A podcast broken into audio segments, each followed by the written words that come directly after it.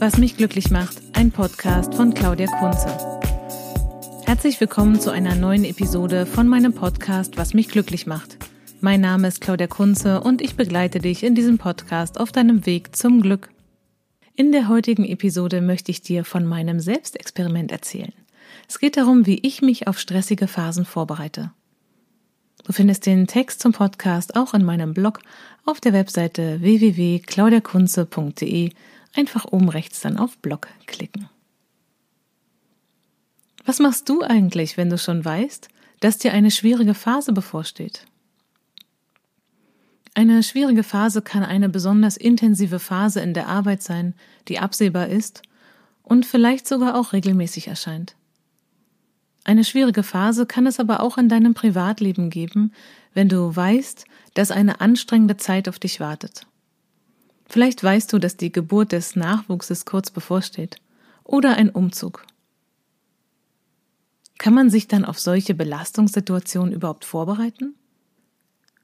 Ist es vielleicht sogar möglich, dass wir Entspannungsphasen und Momente der Erholung ansammeln und speichern für Phasen, in denen es sehr anstrengend ist?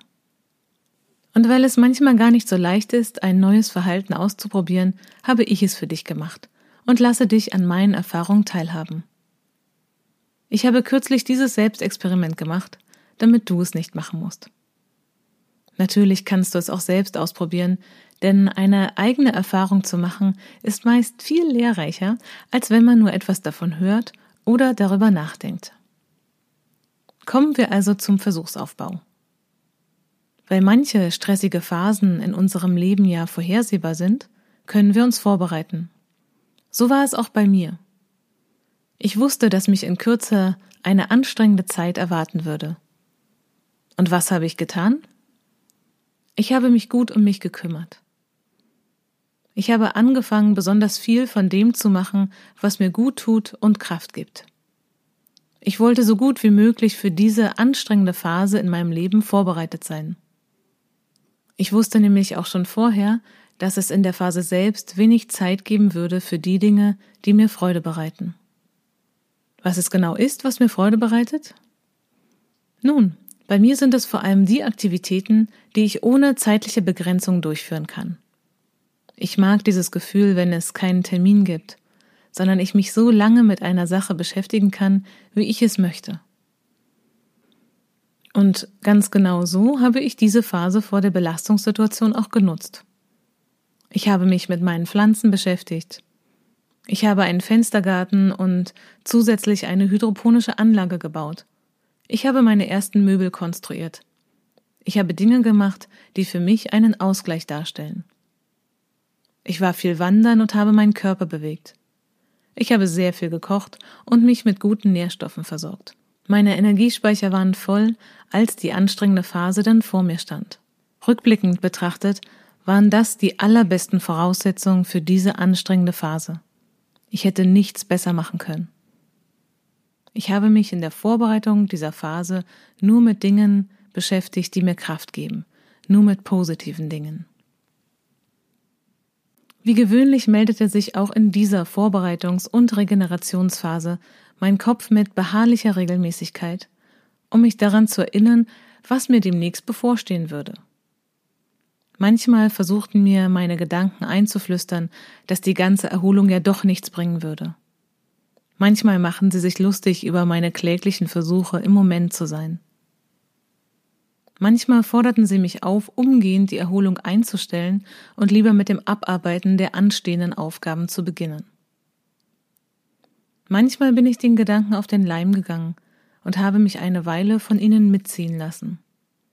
Manchmal habe ich geglaubt, dass meine Gedanken und ich eins wären. Manchmal habe ich sie als etwas Eigenständiges erkannt und einfach an der Ecke stehen gelassen. Und manchmal bin ich ein Stück mit ihnen gegangen, um sie dann mit dem wohlwollendsten Blick, der mir in der Situation möglich war, zu entlassen. Gedanken entstehen nur im Kopf. Ich bin nicht meine Gedanken. Die moderne Hirnforschung geht davon aus, dass wir am Tag etwa 60.000 Gedanken haben. Die meisten davon bemerken wir zum Glück nicht mehr bewusst, denn sonst würden wir alle auf der Stelle verrückt werden. Wenn man diesen Kontext berücksichtigt, dann ist dieser einzelne, meist negative Gedanke, dem wir manchmal folgen, einfach nur eine Randerscheinung. Ein Exemplar in einem Strom von 60.000 täglichen Gedanken.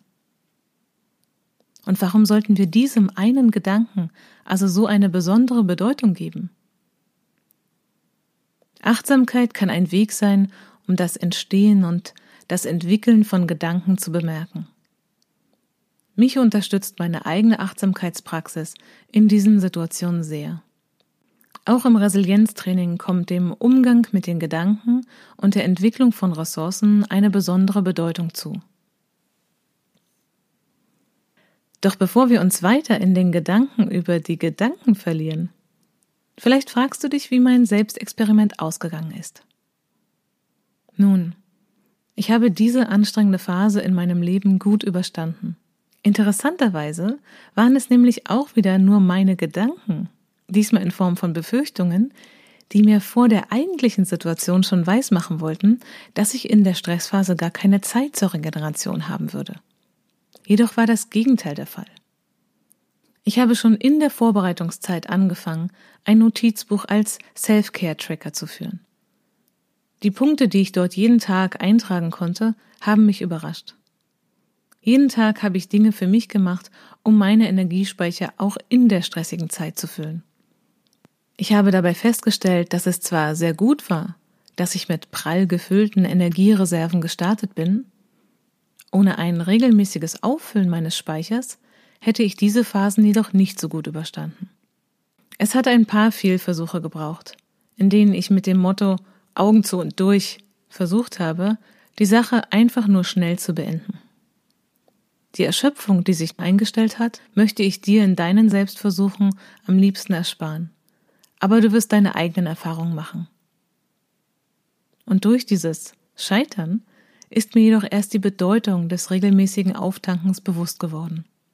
Bei mir sind es vor allem diese kleinen, guten Gewohnheiten, die ich jeden Tag in meinem Self-Care-Tracker festhalte und die mich dann in schwierigen Phasen unterstützen.